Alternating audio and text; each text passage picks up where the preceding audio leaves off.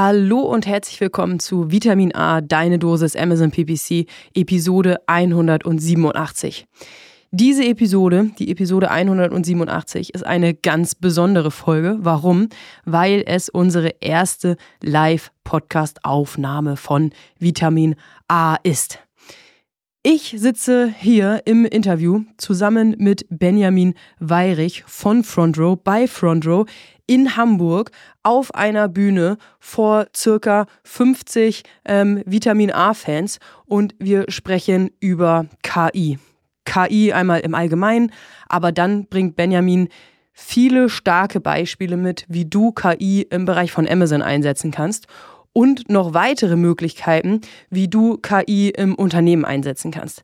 Also eine super coole Folge mit mega geilen Rahmenbedingungen. Ich wünsche euch ganz viel Spaß. Du hörst Vitamin A, deine Dosis Amazon PPC. Ein Podcast über Trends, Neuigkeiten und Optimierungsvorschläge zu Amazon Advertising. Vitamin A hilft Sellern und Vendoren, auf Amazon bessere und effizientere Werbung zu schalten. Mein Name ist Florian Nothoff und ich bin Mitgründer und Geschäftsführer von Adference. Zusammen mit Mareike Geidis spreche ich über aktuelle Themen, Herausforderungen und Lösungsvorschläge rund um das Thema Amazon PPC. Moin Benjamin. Moin. Schön, dass du da bist. Freut mich. Schön, dass ich bei euch sein darf. Sehr gerne. Wir sind heute bei unserem ersten Live-Podcast bei euch in Hamburg in äh, euren Büros bei Front Row. Und ich freue mich sehr, dass wir hier sein dürfen. Vielen, vielen Dank. Ja, freut mich, dass ihr da seid. Ja, wie geht's dir? Könnte nicht besser sein. ich sitze hier auf sehr, sehr gemütlichen Stühlen von Ikea. Ich habe solche auch zu Hause. Ähm, ich habe vor einem halben Jahr oder so habe ich zu Florian gesagt, wir brauchen solche auch bei uns im Podcastraum stehe ich weiter zu. Die sind super. Die brauchen wir unbedingt. Es ja. wird eine super Podcast-Aufnahme allein wegen der Stühle. Ja. ja. Freue mich drauf.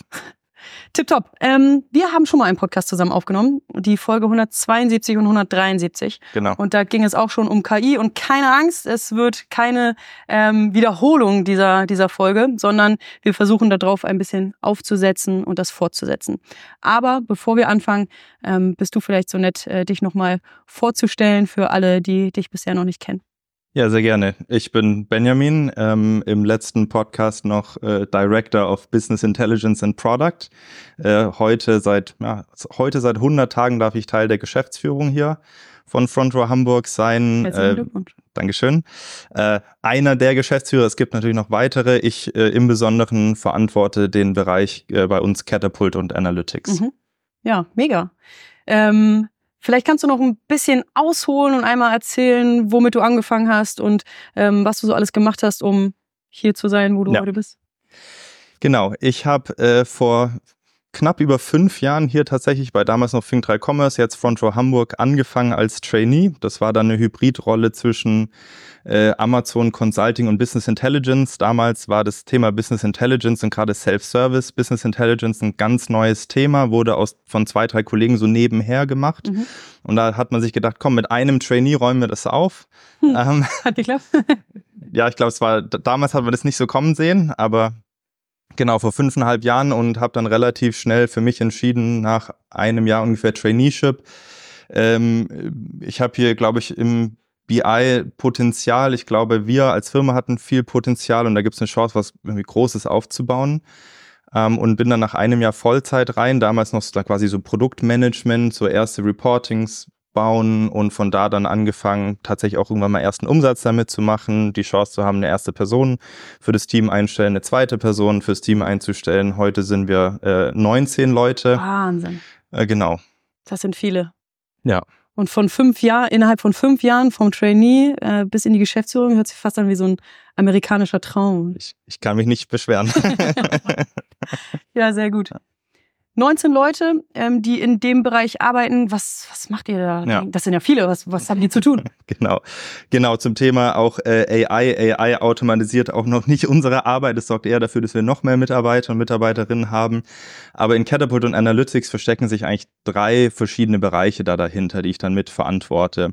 Das eine ist, wir haben Catapult Analytics. Das ist eine Software as a Service ähm, die speziell äh, größeren Herstellern und Marken hilft, ihre ganzen Daten im E-Commerce auszuwerten und darauf basierend dann Handlungen oder, oder bessere Handlungen zu treffen. Das deckt die Bereiche Media ab, das deckt die Bereiche Produktmanagement und eben Retail oder Key Account ab. Das ist ein großer Teil.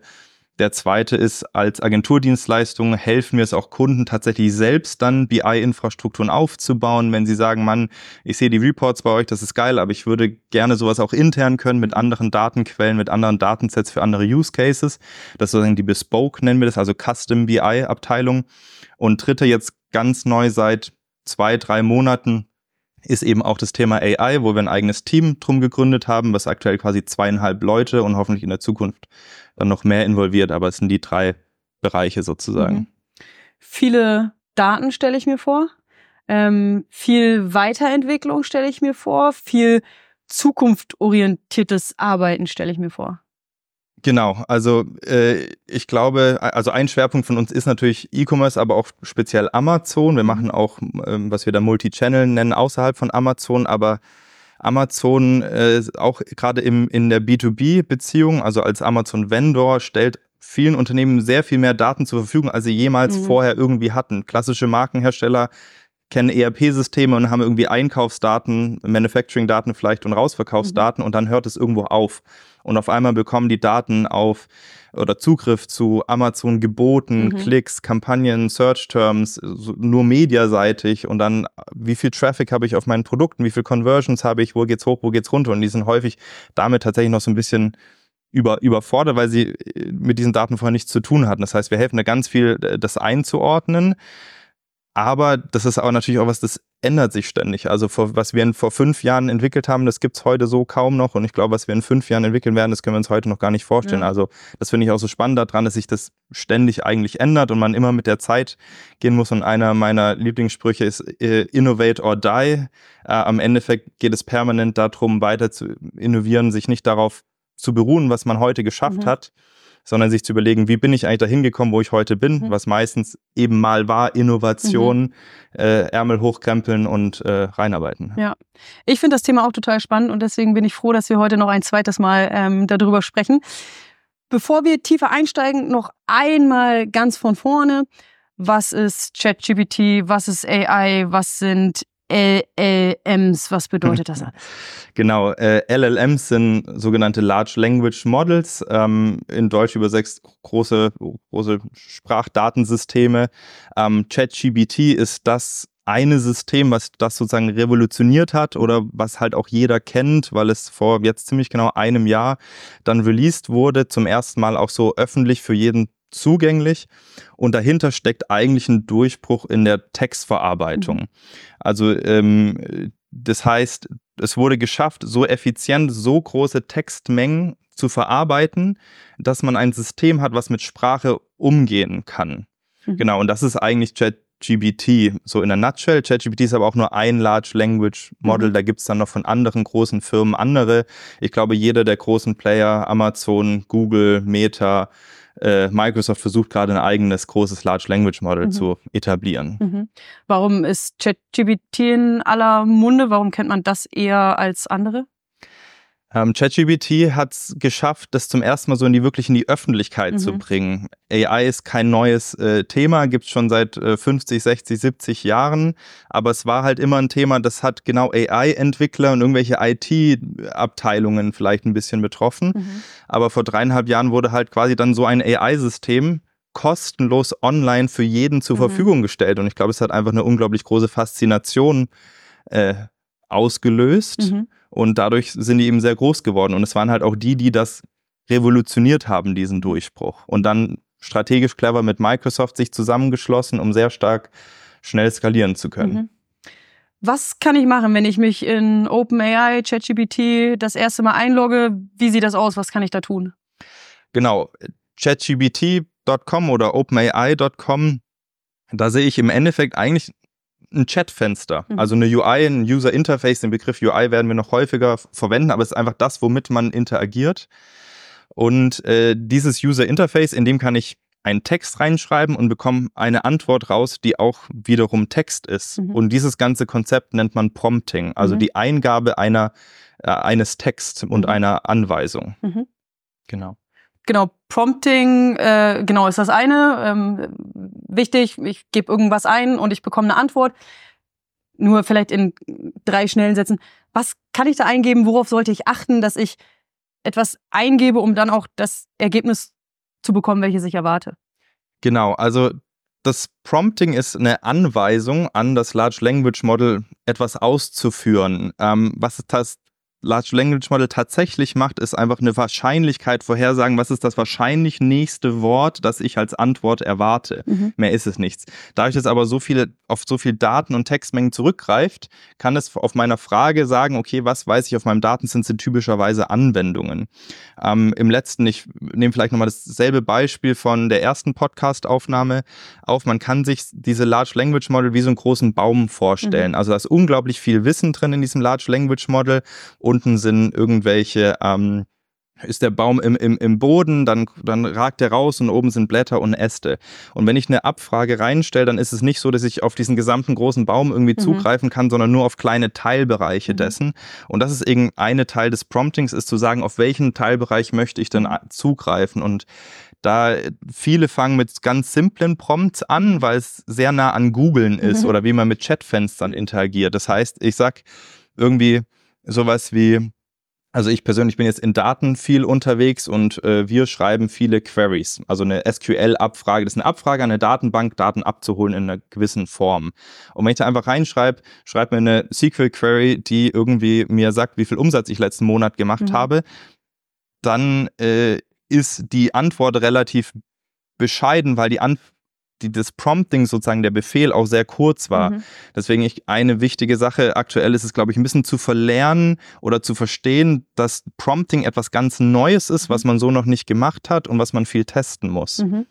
Äh, und was man dann zum Beispiel macht, aber dafür empfehle ich auch den alten Podcast nochmal mhm. zu hören, da haben wir sehr viele Tipps und Tricks, ja. wie richtiges Prompting funktioniert, ist eben viel genauere und lange Antworten zu geben und zu sagen, äh, du bist ein Senior mhm. SQL Engineer, ich werde dir eine Frage stellen, so heißt unsere Datenbank, so heißen unsere Tabellen, das sind die Daten dort drin ähm, und ich möchte von dir, dass du eine hochperformante Query zurückgibst, weil wir eine Milliarde Zeilen queryen müssen. Mhm. So, und dann bekomme ich eine sehr gute Antwort auch mhm. von dem System zurück. Das bedeutet aber, ich muss auch sehr konkrete und lange Anweisungen geben, um ein gutes Ergebnis zu bekommen. Ja, die Eingabe, die Suchen in Google, die haben sich ja auch über die Jahre ähm, verändert. Man hat dazugelernt, was muss ich eingeben, um die richtigen ähm, Suchergebnisse zu erhalten. Und genauso wird es jetzt wahrscheinlich mit äh, ChatGPT sein.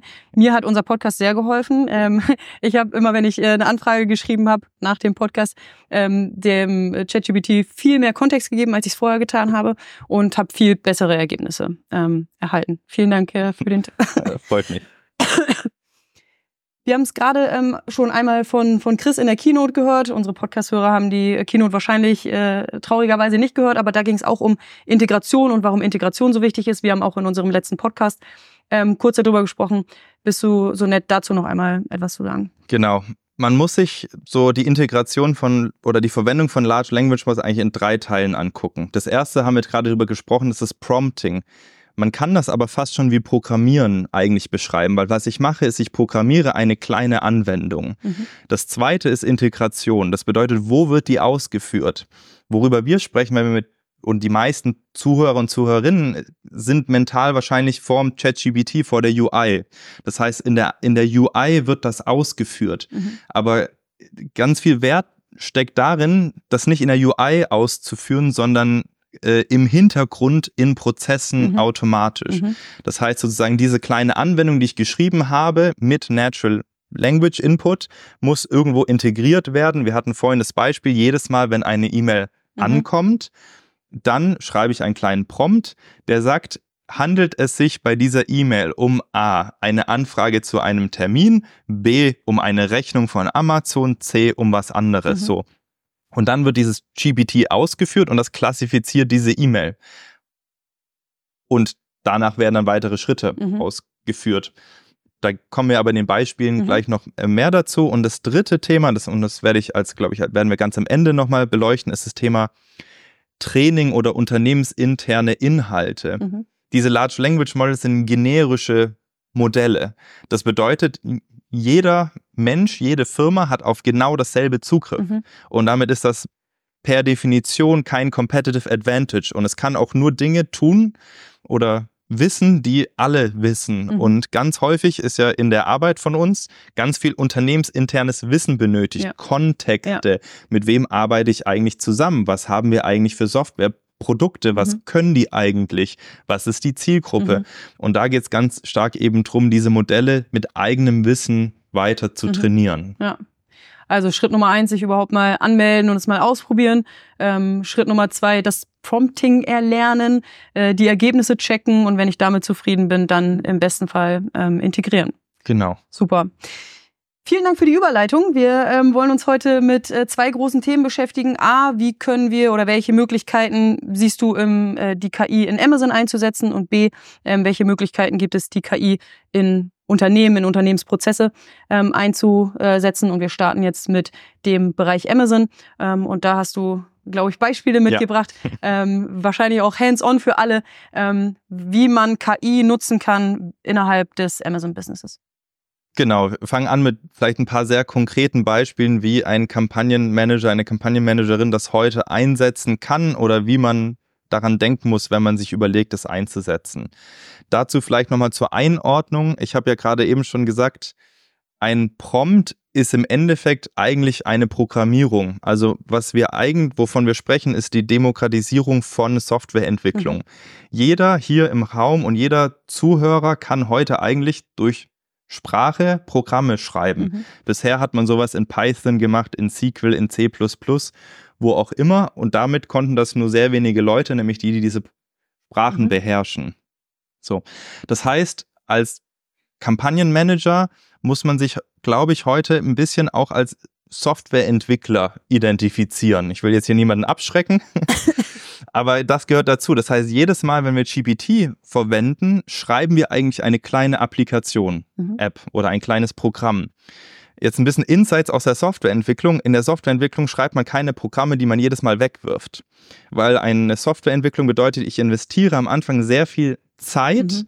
viel, viel mehr, als es dauern würde, das manuell zu lösen. Mhm. Teilweise hundertmal so viel Zeit, tausendmal so viel Zeit. Kann es dafür aber danach immer und immer und immer wieder ausführen. Ja. Und ähm, ich glaube, viele sind heute noch an dem Prozess, wo sie immer GPT UI aufmachen, einen Prompt eingeben, eine kleine Applikation schreiben, Mhm. merken, ich, Mann, ich tippe da jedes Mal so viel Kontext rein und so viel Wissen in der Zeit hätte ich schon zehnmal gemacht und nächstes Mal muss ich es wieder tun. Mhm. Und damit man das nicht mehr machen muss, da hat vor einigen Monaten ähm, ChatGPT sogenannte GPTs, das ist vom Namen her sehr ähnlich, released. Das ist im Endeffekt die Möglichkeit, die kleinen Applikationen, die man geschrieben hat, zu speichern. Ah. Das heißt, man schreibt einen Prompt, gibt dem sehr viel Kontext und speichert den dann Ja. ab. Und so ein GPT hat immer, löst immer einen ganz kleinen spezifischen Use Case. Das heißt, über die Zeit habe ich nicht ein, sondern drei, Mhm. vier, fünf, zehn oder 20 verschiedene GPTs, die ich dann immer einsetzen kann, um kleine Teilapplikationen, also Teilprobleme zu lösen. Mhm. Das kann man in der ChatGPT UI tatsächlich relativ einfach selber bauen. Das kann man einfach mal googeln. Das ist wirklich einfach, das kann jeder. Mhm. Einfach mal googeln, ChatGPTs selber bauen. Gibt es Mhm. ganz viele Anleitungen, fünf Minuten. Cool. Dann weißt du, ob das auch in der Free-Version zur Verfügung steht zufällig? Genau. Äh, aktuell ist es so, dafür benötigst GPT-4, wofür man Mhm. aktuell Geld Okay. zahlen Mhm. muss. Äh, GPT 3.5 Stand heute ist kostenlos. GPT-4 wird auch irgendwann kostenlos sein, wenn es die nächsten Versionen gibt. Das heißt, äh, für jeden erstmal anfangen, damit Prompts zu entwickeln, aber mit dem Ansatz, ich muss hier viel Zeit rein investieren, weil das Mhm. ist Softwareentwicklung, die ich eigentlich gerade betreibe. Und wenn ich mir dann denke, ach, ich will mir die Prompts nicht irgendwie in der Word-Datei jedes Mal abspeichern und dann zurück copy-pasten, dann lohnt es sich vielleicht diese, ich glaube, es sind 20 Euro im Monat auszugeben für eine Premium-GPT-Version. Okay. Perfekt. Vielen Dank äh, für den Kontext, die Einleitung. Genau, ich habe genau, ich habe ein paar Beispiele mitgebracht, um das jetzt mal vielleicht äh, handhabbarer zu machen. Aber wie gesagt, immer mit dem Kontext bedenken, ich programmiere eigentlich eine Applikation. Das dauert am Anfang länger, dafür kann ich es immer wieder tun. Ja. Ich habe zwei einfachere Beispiele und dann vielleicht auch ein, zwei kompliziertere mhm. Beispiele.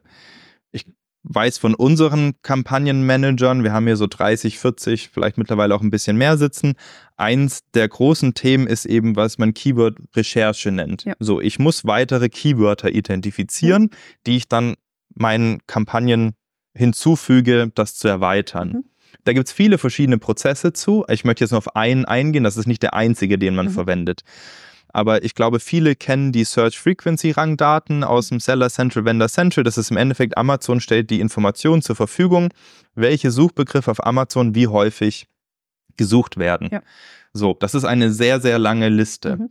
Ähm, Stand heute werden wahrscheinlich viele da durchgehen und dann durchscrollen und sich überlegen, ah, welche davon könnten vielleicht zu mir passen und welche auch nicht.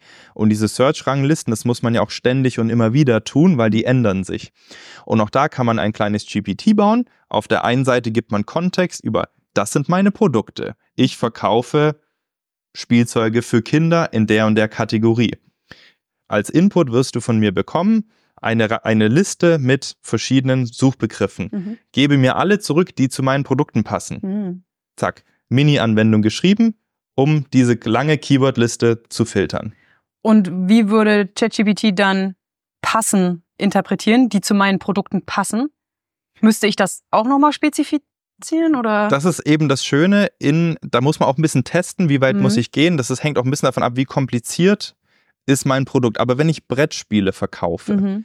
und ich sage, ich habe hier irgendwie Harry Potter lizenziert und habe ein Harry Potter Brettspiel, mhm. dann weiß das Large Language Model mhm. genug zu, was sind Brettspiele, okay. was ist Harry Potter und mhm. was könnte dementsprechend äh, dazu passen. Mhm. Nicht nur kann man, dann geht man vielleicht noch einen Schritt weiter und sagt, gib mir nicht nur die Suchbegriffe zurück, die hier drin vorkommen, sondern generiere mir ähnliche. Mhm. Da kann man dann argumentieren, die sind haben nicht so viel Suchvolumen, mhm. aber trotzdem kommt man einfach auf noch in das kann man in derselben Applikation machen, also im selben GBT bekommt man mhm. mehr Keywörter zurück.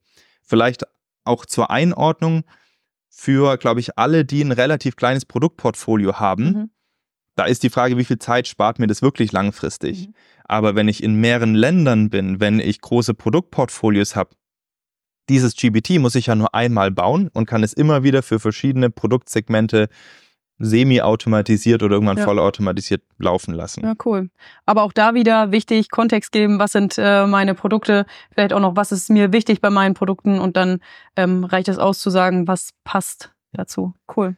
Das Schöne an der UI ist, dass man sehr schnelles Feedback von dem Ergebnis mhm. bekommt. Mhm. Das heißt, immer wenn ich ein Ergebnis zurückbekomme, kann ich iterieren. Und mhm. Iterationsgeschwindigkeit in der Softwareentwicklung ist das A und O. Mhm. Das bedeutet, ich sehe ein Ergebnis, da sind drei Keywörter dabei, die haben mir nicht gefallen. Mhm. Dann muss ich, kann ich überlegen, wie kann ich den Prompt anpassen, dass die nicht inkludiert okay. werden. Ja. Deswegen am Anfang mehr Zeit rein investieren. Da sind drei mit dabei gewesen, die hat er jetzt nicht mit aufgenommen. Auch da wieder prompt anpassen, das wie eine Softwareentwicklung behandeln, initial mehr Zeit investieren und dann hinten raus davon profitieren. Schöner Use Case. Ja. Beispiel Nummer zwei. Genau. Auch noch ein tatsächlich einfacher umzusetzen ist das Thema Klassifizierung von neuen Keywörtern. Also mhm. viele Unternehmen setzen Kampagnen so auf, dass sie ein bisschen darunter unterscheiden, was ist das Ziel der Kampagne. Mhm. Ist es, um Kunden abzuholen, die gerade noch so im Mit Funnel sind, auf Amazon vielleicht noch nur nach Spielzeug suchen, aber noch nicht irgendwie eine Brand suchen, also eher, wir nennen es bei uns generische Suche ja. haben, oder suchen die schon nach einer konkreten Marke, aber trotzdem möchte man als Unternehmen vielleicht eine andere Marke targeten, um dort Kunden wegzunehmen. Ja. Und das ist eine Aufgabe im Kampagnenmanagement, ja. ist ähm, in Autokampagnen, die für Keyword-Recherche da sind, sich all diese Keywörter, sag ich mal, durchzugucken mhm.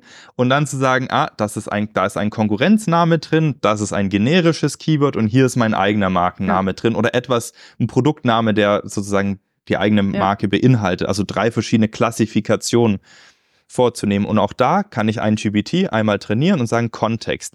Ich bin die Marke Jetzt haben wir hier Kunde von euch Edding. Da ist der Vorteil, GBT wird relativ gut wissen, was Edding schon ist. Je nachdem, wie bekannt ihr seid, müsst ihr vielleicht ein bisschen mehr Informationen anfordern. Mhm. Du bekommst als Input eine Liste von Keywörtern und ich möchte folgendes Ergebnis von dir. Ich möchte eine Tabelle zurückbekommen als Excel. Jede Zeile ist ein Keyword. Eine, und die Spalte heißt Klassifikation und da schreibst du entweder Brand, generisch oder Competitor sozusagen rein. Und auch da anfangen, gucken, welche hat es falsch klassifiziert, welche richtig, mhm. iterieren, aber dann hast du auch eine kleine Automatisierung, die du jeden Montag, wenn das Keyword Harvesting durch ist, einmal kurz Search Term Report ziehen aus der Advertising Konsole, reinwerfen, vorklassifiziert und weitermachen. Und ab in die Kampagnen damit. Ab in die Kampagne. Mega gut. Also da weiß ich auf jeden Fall, dass das äh, eine große Herausforderung ist für äh, die meisten ähm, Werbetreibenden auf Amazon und dass das natürlich extrem zeitaufwendig ist. Ähm, ja, und wenn ich dafür einen, einen Prompt habe, eine Automatisierung habe, ähm, die am Ende schneller ist als ich und es ja auch im besten Fall, wenn ich den Prompt richtig geil geschrieben habe, das vielleicht auch nochmal besser macht als ich. Genau. Das ist, glaube ich, ein, ein wichtiger Punkt auch. Man denkt häufig, die, der Prompt ist schlechter, als was ich als Mensch gemacht hätte. Ähm, das stimmt aber so häufig nicht, weil man so eine n gleich 1 Abfrage guckt. Ich gucke jetzt mal mit wirklich viel Zeit die Keywörter an, aber häufig ja. ist es ja so, dass ich internationale Accounts steuere. Mhm. Und ich spreche die andere Sprache vielleicht gar nicht. ChatGPT unterstützt aber eigentlich fast jede europäische Sprache mhm. mittlerweile.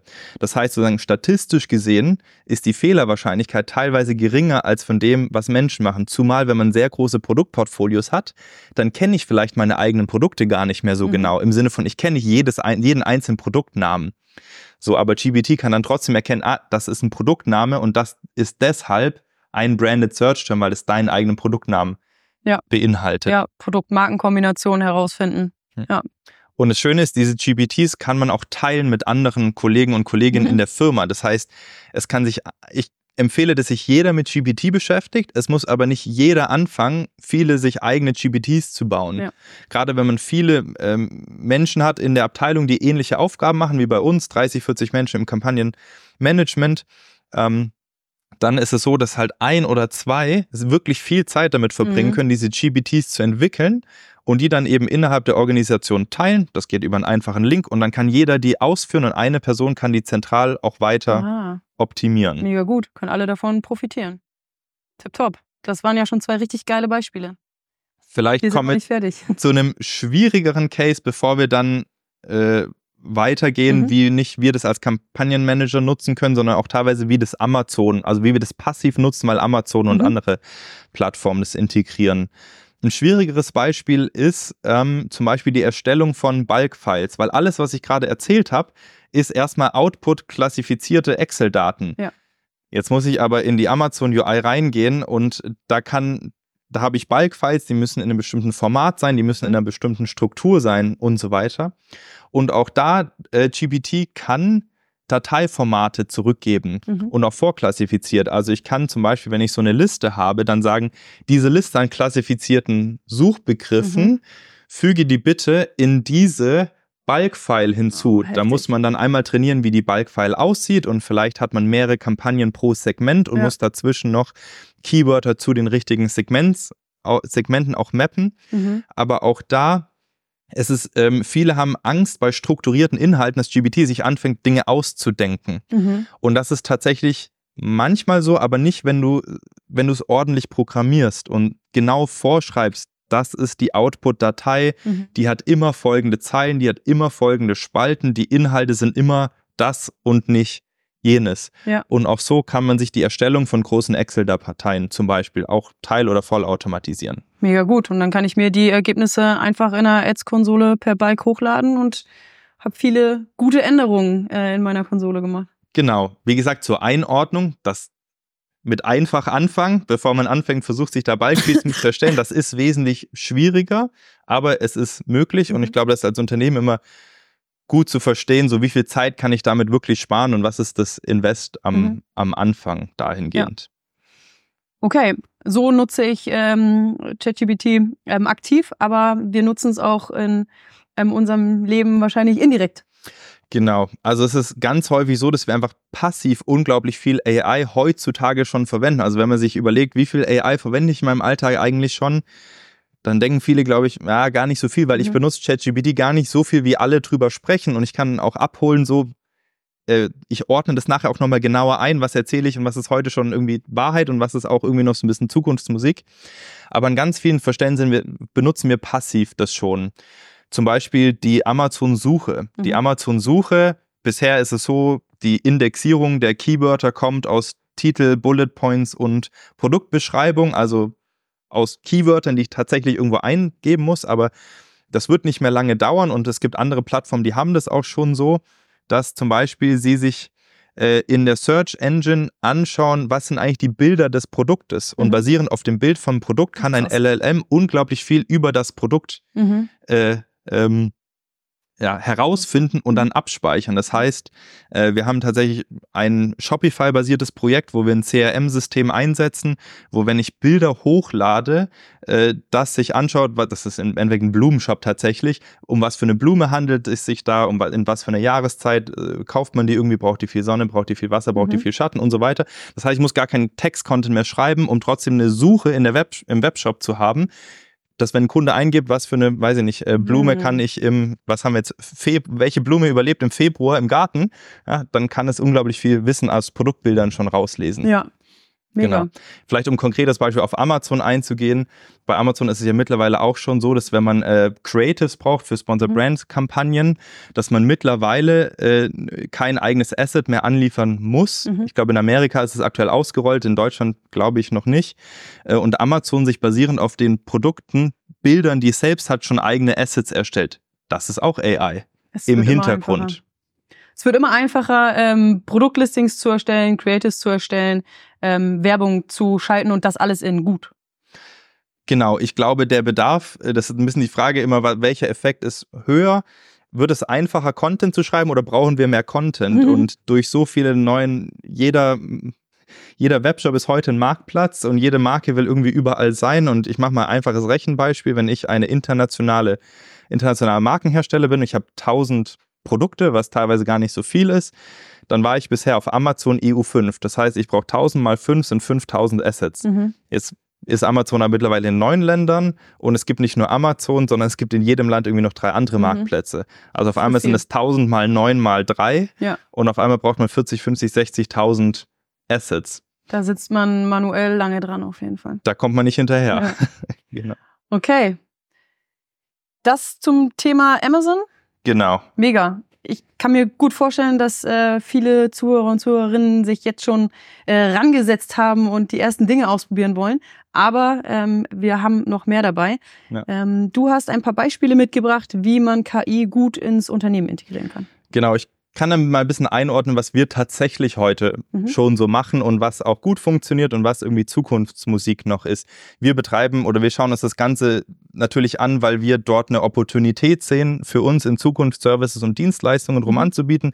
Deswegen investieren wir vielleicht mehr Zeit als äh, viele andere in das Thema. Und in Unternehmen gibt es auch wieder zwei Dinge. Es gibt einmal die der passive Konsum von AI und dann die aktive eigene Entwicklung oder Implementierung. Mhm. Und äh, was wir jetzt ganz neu verwenden, ist Microsoft Copilot. Microsoft Copilot ist im Endeffekt, mal in Anführungsstrichen, nichts anderes als ChatGPT, aber in das Microsoft 365 Stack tief rein integriert. Okay. Das heißt, es gibt Microsoft Teams Copilot, mhm. es gibt Word Copilot, es gibt PowerPoint Copilot. So, das ist sozusagen die native Integration von GBT in deine Office-Anwendungen. Um da ein bisschen einzuholen, was kann das heute schon und was kann das nicht? Mhm.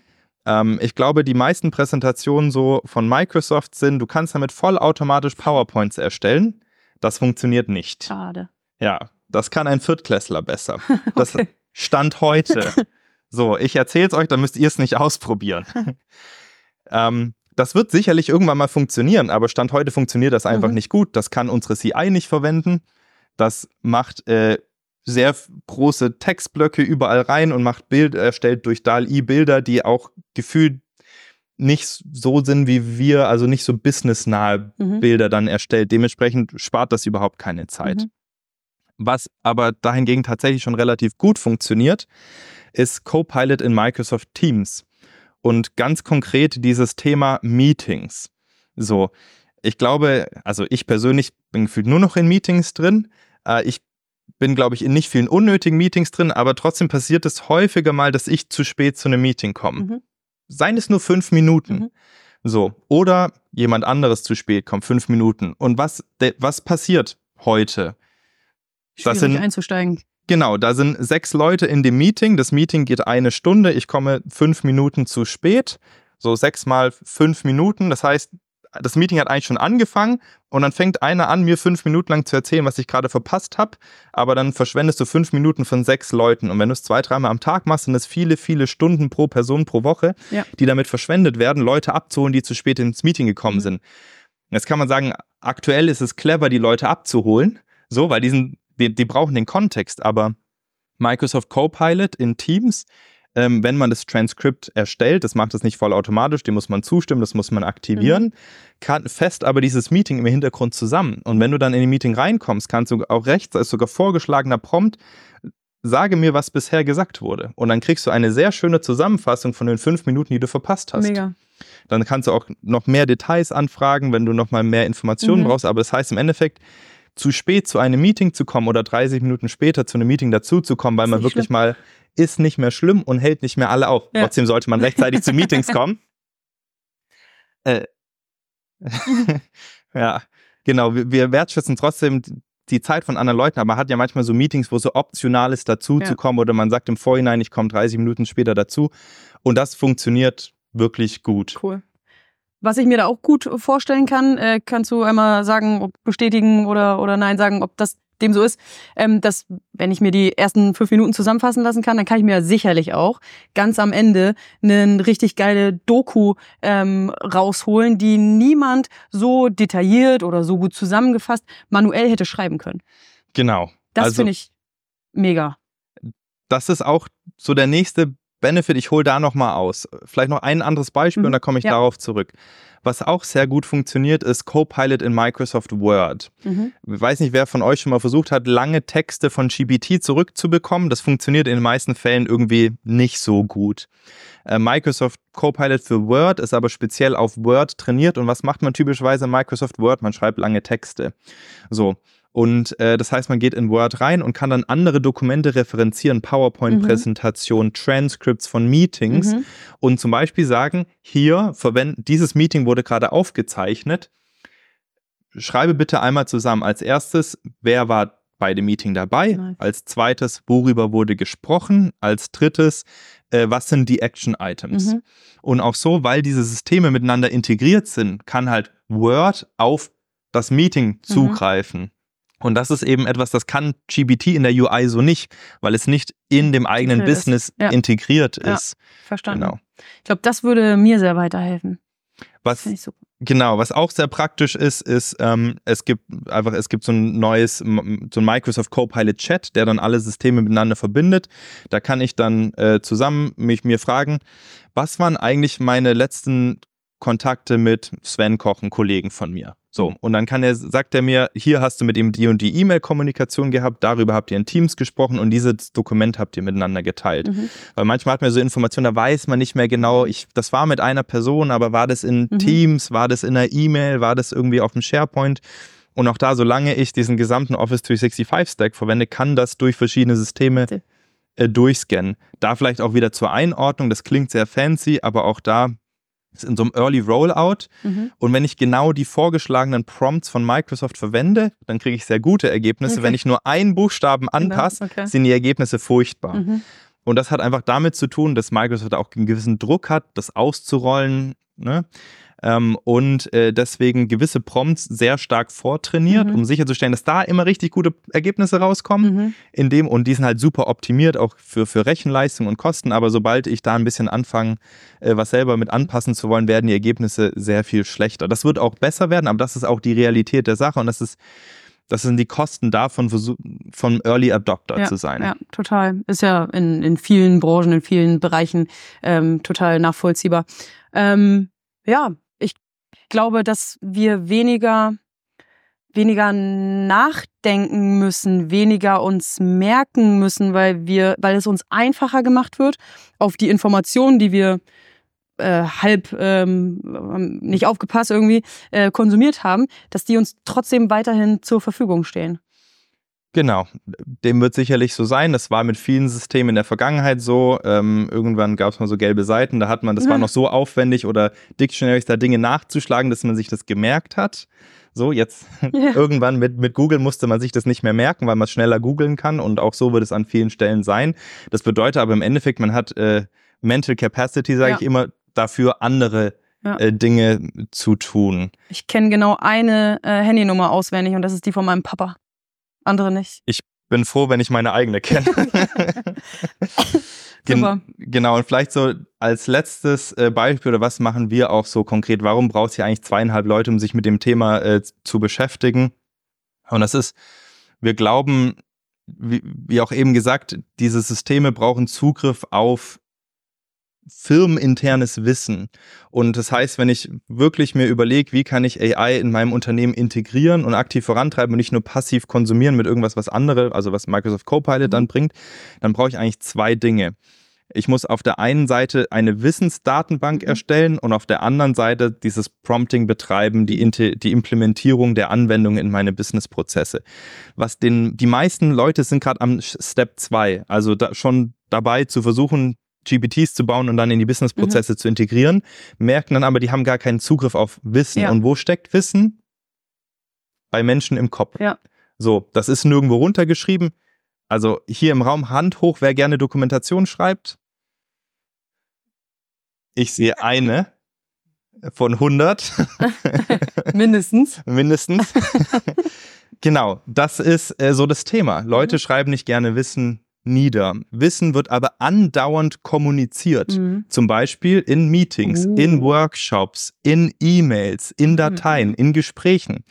So, das heißt, womit wir uns gerade sehr viel beschäftigen, ist die Frage, wie kann ich AI nutzen, um automatisiert mit so wenig Aufwand wie möglich dieses ständige Wissenstransfer in eine Wissensdatenbank zu bringen.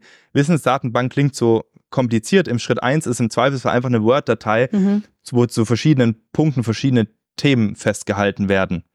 Kann man nachher ganze Datenbanksysteme drüber bauen. Aber das ist eigentlich sozusagen das große Thema, mit dem wir uns gerade beschäftigen, äh, um dann dieses Wissen überhaupt niedergeschrieben Ja. zu haben. Firmen, die schon viel dokumentiert haben, good for you, Ja. sozusagen. Gut, aber wenn man jetzt anfängt, irgendwie alles da reinzuballern und bei jedem Meeting quasi im Hintergrund mitzuschreiben und das da auch, dann kann man ja wahrscheinlich schnell auf einen ziemlich guten Stand kommen.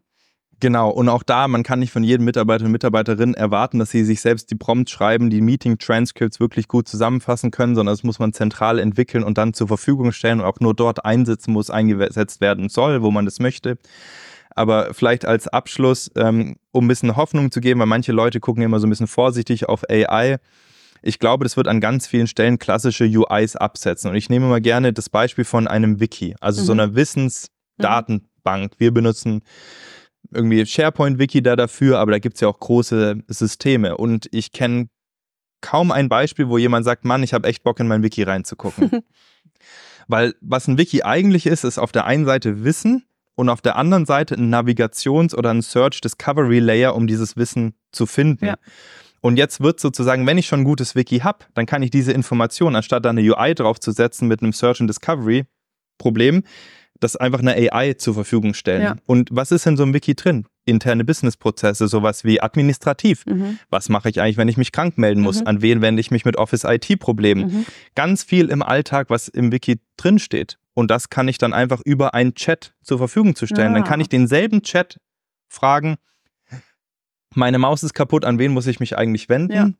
Hin zu was muss ich machen, wenn ich mich äh, krank melden will, habe ich vielleicht noch nie gemacht. Ja. Zu was sind eigentlich unsere internen Employee Benefits? Mhm. So mal, um das ein bisschen weiter weg von Mhm. Amazon in den Business zu bringen. Aber all dieses Wissen existiert schon in Ja. dem Wiki, aber wir werden es in Zukunft nicht mehr durch eine UI konsumieren, sondern einfach über ein Chat-System. Wo ich es im Zweifel nicht finde, weil ich einmal im äh, Baum irgendwie falsch abgebogen bin und denke, diese Information gibt es gar nicht. Genau, wir sind ja auch Teil einer größeren Gruppe. Bei uns gibt es ein Gruppen-Wiki, ein Division-Wiki, ein Team-Wiki. Unter dem Team-Wikis gibt es dann Schieß mich tot. Ja. Ähm, Wie soll man da die Information finden, wenn Ja. man nicht eine coole Suche eingeben kann? genau. Mega. Siehst du auch irgendwelche Gefahren in der Nutzung von AI? Ich glaube, es gibt ähm, ganz viele Bedenken, Mhm. die Firmen haben, die es auch gerechtfertigt ist. Und es gibt nur eine Lösung, sich damit zu beschäftigen. Mhm.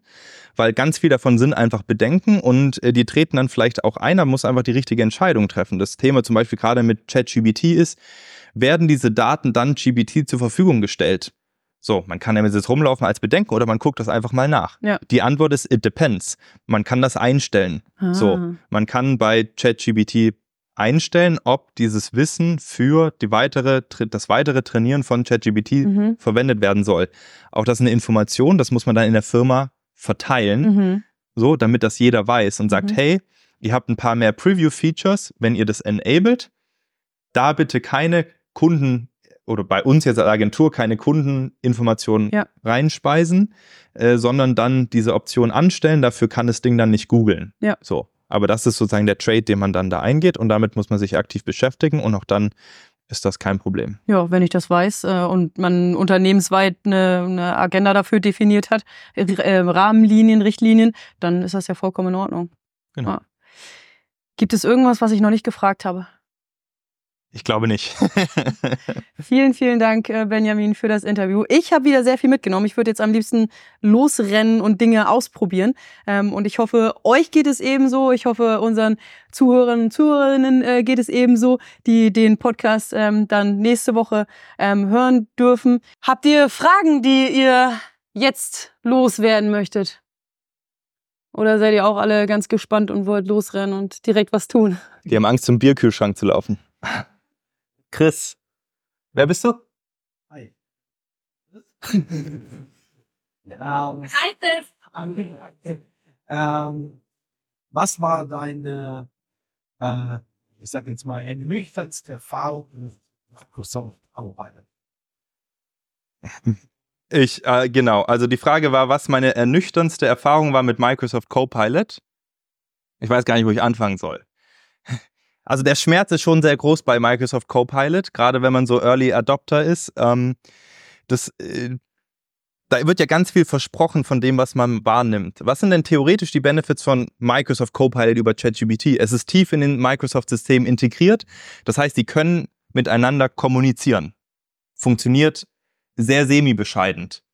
Häufig ist es so, wenn ich, wenn ich frage, äh, was habe ich Sven Koch gestern im Angebot in der E-Mail geschickt, äh, dann sagt er, ich erkenne Sven Koch nicht oder ich habe keinen Zugriff auf deine E-Mails. Wow. Und dann denke ich mir so, that's kind of the point of it. So, das heißt, an ganz vielen Stellen funktioniert diese Integration zwischen verschiedenen Systemen sehr schlecht. Äh, PowerPoint, weil das so die Revolution war, nie wieder PowerPoints machen. Kann man völlig knicken heutzutage, ehrlich gesagt. Also ein bisschen Rechtschreibkorrektur drin machen, ja, aber sonst ist es eher schlecht. Ähm, ja, und ich glaube, die ganze Integration in, Micro, in, in Outlook ist, äh, sich E-Mails vorschreiben lassen, das ist wirklich nicht gut. Dafür müsste der sich tatsächlich im Hintergrund sehr viel mehr irgendwie Informationen abholen oder aus meinem Kopf rausziehen, um da eine gute Antwort drauf zu geben.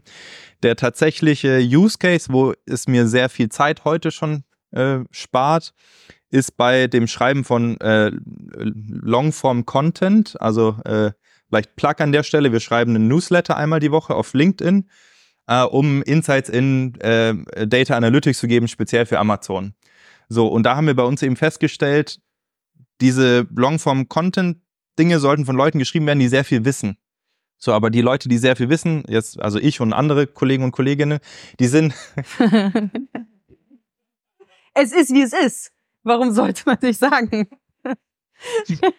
Das war nicht so gemeint. Können wir rausschneiden? One take. Nein, aber ähm, ich bin furchtbar schlecht da drin, Blogposts zu schreiben. Aber ich habe vielleicht das genaue Wissen, weil ich habe das Programm selber geschrieben und den Use Case definiert und wie man diese Seite auswerten soll.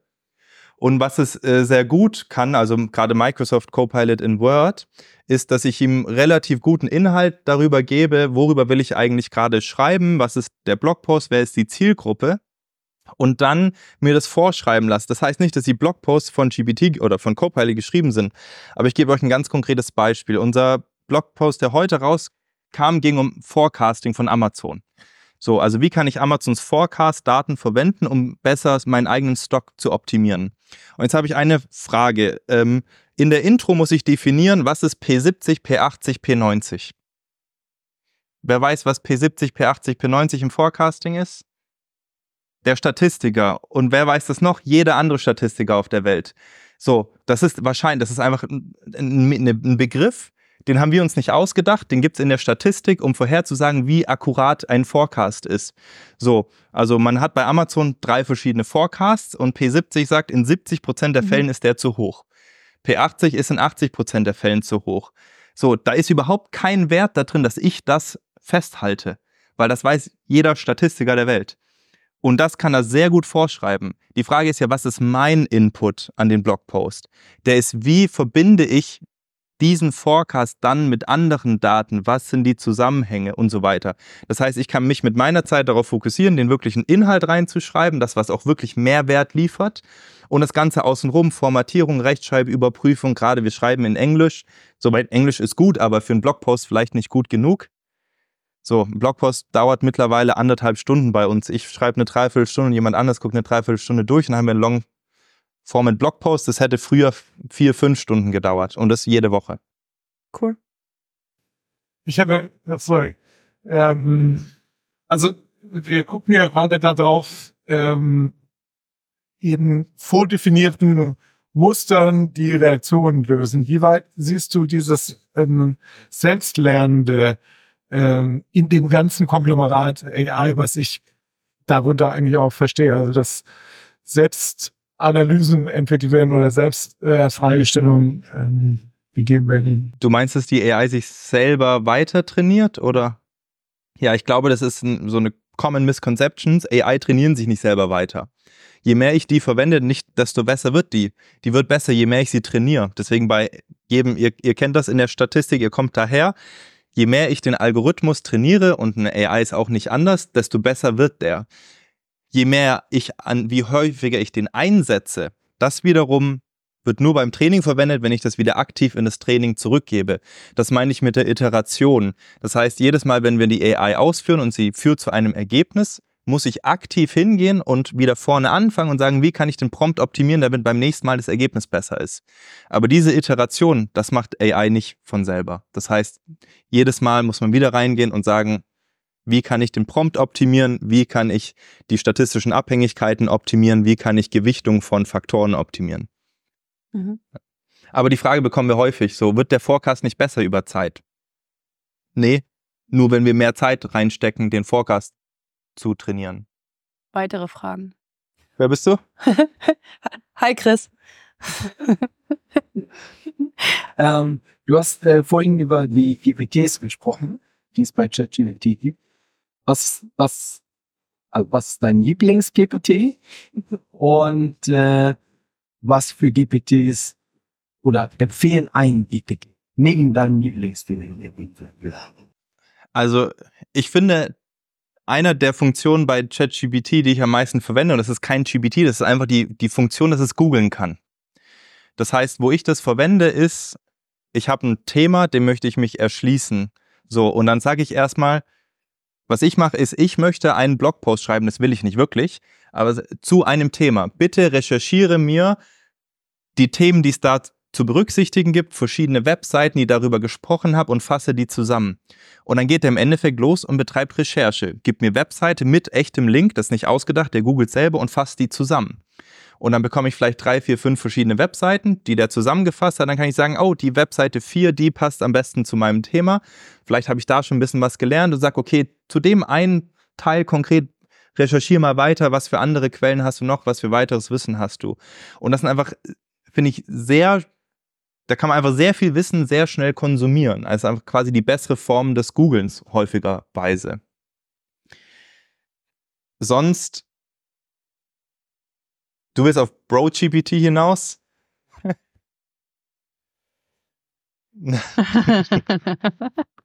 nee, also vielleicht der witzigste, aber nicht der nützlichste.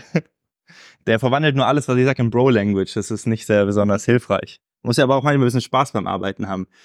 Ähm, nee, ich glaube, was tatsächlich auch hilft, gerade so im Coding-Bereich, sind speziell trainierte GPTs auf bestimmte Plattformen. Also ich glaube, in vielen Unternehmen wird Power Automate verwendet und es gibt einfach, äh, es gibt einen Power Automate GBT.